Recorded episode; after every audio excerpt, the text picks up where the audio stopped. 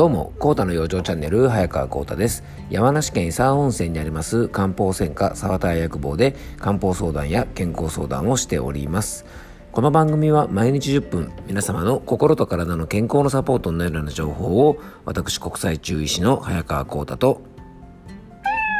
はい、アシスタントの猫林さんとでお届けしていきたいと思います。えー、っと、まずは今日猫林さんご案内があるんですよね。はい。えー、っと、今日のまずご案内なんですが、えー、っと、もう何度かね、ご案内させてもらってるので、あの、またかって思う方もいらっしゃるかもしれませんが、ちょっとお付き合いください。10月の28日水曜日にですね、えー、っと、僕が主催する、えっと、オンラインの養生セミナーを開催いたします。えー、内容はですね、えーと、女性の健康ということをテーマにして、えー、30代から始める、えー、更年期対策ということで、あの更年期障害をテーマにですねちょっとお話をしたいと思ってるんですが、えー、女性の方の健康全般につながることなので、えー、ぜひですねもう更年期にね実際入ってから対策するのでは、えー、更年期障害にもなりやすくなりますのでもう本当ね女性の方できれば30代からですねしっかりと、えー、更年期をねあの軽やかに過ごせるための養生というのを日頃からしておくといいと思います。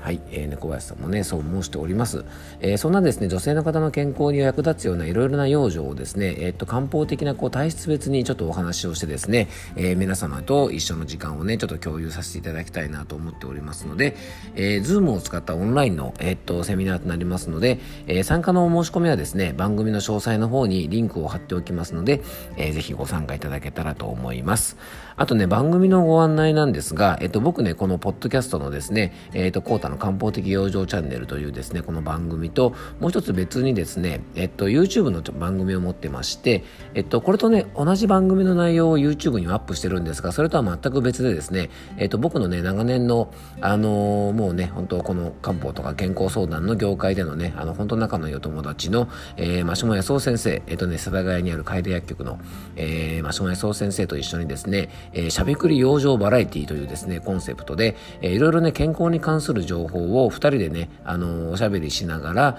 えー、そういったね、いろんな疾患の予防とか養生につながるような話をですね、YouTube の動画の番組として配信しております。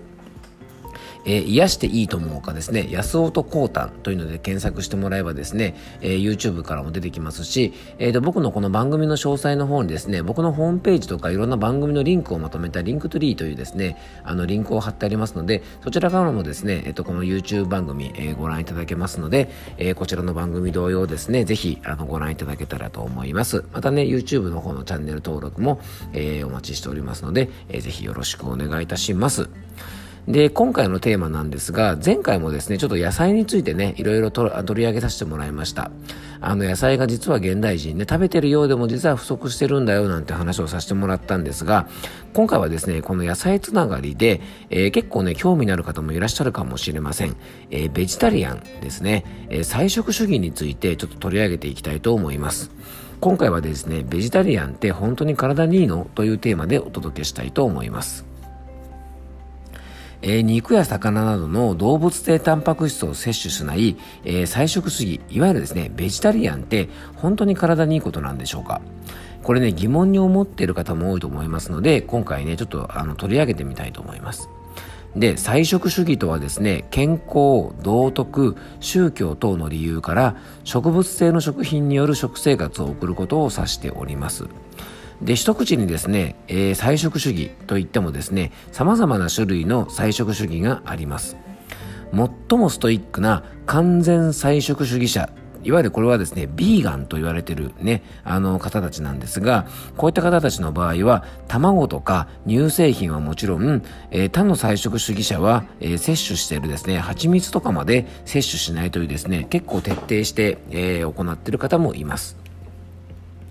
で菜食主義によってはですね卵とか乳製品などは摂取してもいいとしている場合もありますので完全にね動物性食品がゼロというわけではないんですねでちなみにですねベジタリアンのベジって皆さんどういう意味だと思います？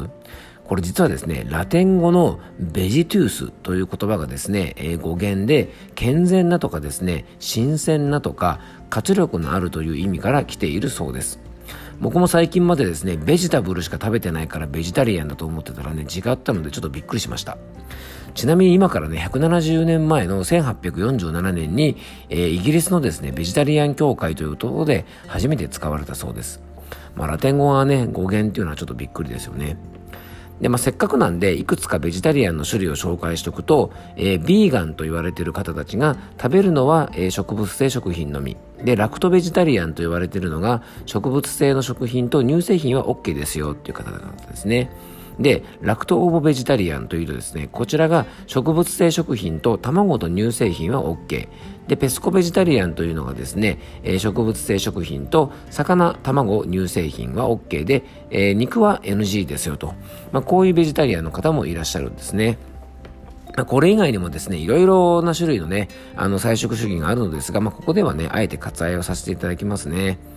で、どちらにしてもですね、ここで共通しているのは、菜食主義の人と、まあそうでない人では、動物性タンパク質の摂取量が圧倒的に菜食主義の方は少なくなるということなんです。まあ最近ではですね、皆さんも聞いたことあると思いますが、肉を食べると長生きするとかですね、よく年配の方でですね、お年寄りの方でも肉をね、バクバク食べてる人は結構長生きするなんて言われたりもしてます。あとは赤身の肉でタンパク質をしっかりとると、まあ、美容とか健康にいいとかですね、まあ、そういう情報も非常に多く流れてますしあとね魚の油は血液をサラサラにするから積極的に摂りましょうとかまあ、肉や魚などの動物性タンパク質の重要性というのが非常に方々で叫ばれているので、まあ、改めてねじゃあ野菜だけの生活ってどうなのっていうふうにとこですよね考えてみたいと思うんですね。で、改めてですがね、あの、宗教とか道徳上の考えで菜食主義をしている方はね、もうこれはね、もう本当にそれぞれの皆さんのお考えがあってのことなので、えー、今回はですね、まあ、ベジタリアン取り上げてますが、別に菜食主義者がね、いいとか悪いとか、ね、そういうね、あの、菜食主義はいいとか悪いとかですね、そういう白黒つけたくてこういうお話をしてるわけではないんです。ね。まあ、それぞれの価値観で生き方を選択されているので、まずはね、それを尊重してあげることがすごく大事だと思ってます。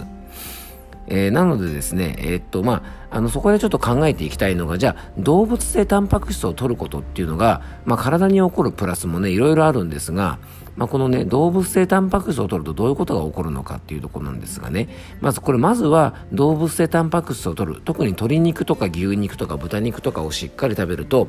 必須アミノ酸というものがしっかり取れます。このね、必須アミノ酸というのは人間が体で作り出すことができない9つのアミノ酸のことを指すのですが、まあこういうね、必須アミノ酸のバランスが整った食品のことを良質タンパク質なんて言いますが、その代表がですね、実は動物性のタンパク質なんです。お肉を食べると健康という話のポイントは、このね、必須アミノ酸のバランスが動物性タンパク質の方が植物性よりも優れてると言われているので、そこにあるんじゃないかなと思います。なので、タンパク質はですね、今更なんですが、僕らの体を構成する、まあ、原材料だと思うんですよね。なので、体の材料をね、効率的に取ることができる動物性タンパク質は、ある意味その面では優れてるんですね。あと、えー、漢方の生薬とかでもですね、実は動物性生薬っていろいろ使われていて、植物性に比べるとですね、体との親和性が高くて、切れ味が良いものが多いのが特徴だと言えます。で、逆にね、動物性タンパク質にはデメリットももちろんあります。まずですね、消化するために胃腸に負担がかかるので、胃腸が弱い方にはあんまり多く食べることはお勧めできないという点ですね。であとは脂質異常なんかにもなりやすいので、一概にですね、動物性タンパク質をたくさん取ればいいというわけでもないんです。で、ベジタリアンね、あの体に、まあ確かにね、野菜をしっかりとるということは体にいいのですが、実はですね、ベジタリアンがあまり向かない方もいらっしゃいます。えー、要はですね、例えば健康でいたいという理由でですね、ベジタリアンを選択していると、えー、例えばですね、動物性タンパク質をしっかりとっておいた方がいいような体調の方が、健康のためにという目的でですね、ベジタリアンを選択すると、かえって体調が悪くなってしまうこともあります。女性の方でですね、美容を考えてベジタリアンにしたら、かえって肌の張りがなくなっちゃった。ね、えー、脂肪組織とかコラーゲンが少なくなってしまって肌の張りが少なくなっちゃう皮膚粗鬆症なんていうものにもですね結構なりやすくなると言われてますのでまあ、植物性のタンパク質をしっかりとっていてそれが維持できている方はいいんですが、えー、減らすことでですねもしそういう状態になってしまうんであればそういう方なんかは、まあ、健康上の目的でねベジタリアンに推してるんであれば、まあ、あえてですねそこはベジタリアンにせずに動物性タンパク質をとっておいてもいいんじゃないかなと思います。逆にベジタリアンが向いてる人はですね、あの体の脂質型を改善したいとか、体重コントロールしたいとか、えー、胃腸がもともと弱くてですね、肉を無理して食べると、かえってね、胃腸に負担がかかって体調を崩しちゃう。こういう方は日頃の食生活はですね、えー、ベジタリアン、菜食主義なんかをね、あのー、ちょっとうまく活用して、えー、ね、体調を整えていただくといいんじゃないかなと思います。まあ、日本ではね古来から精進料理というものがあって健康的な食生活の見本とされてました。で昔はね栄養素が足りなくて病気になっていたという時代がありましたが今は逆にね取りすぎて病気になる時代です。えー、こういう時代となった今はですねベジタリアンの考え方を上手に活用するとより健康的に生活できるんじゃないかなというふうに思っております。